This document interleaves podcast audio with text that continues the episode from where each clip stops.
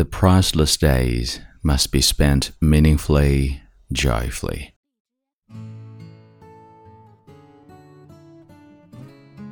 Hi，亲爱的朋友，你好，欢迎收听英语美文朗读，我是你的朋友孟飞 Phoenix。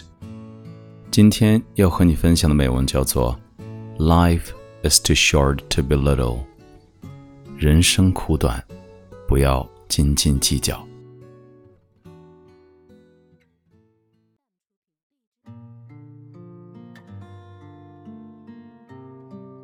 We men are imperfect beings so conflicts among us are unavoidable.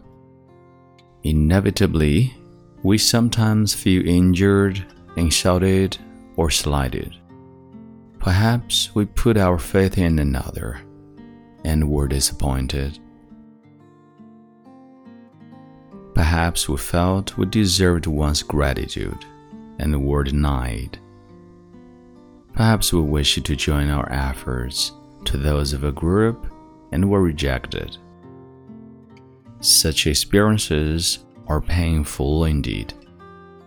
But is it not foolish to let them occupy our thoughts and precious time? For what does it profit us to dwell on trivial matters? The priceless days must be spent meaningfully, joyfully. How thoughtless to waste the irreplaceable hours reviewing insignificant incidents, bearing a grudge, or pitying oneself. Far better to embrace with gratitude the gift of each day, to make the most of every moment by filling it with purpose or appreciation. Consider the thought when next you feel tempted to nurse a grievance that life is too short to be little.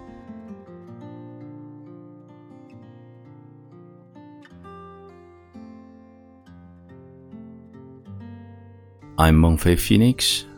Time to say goodbye and see you next time.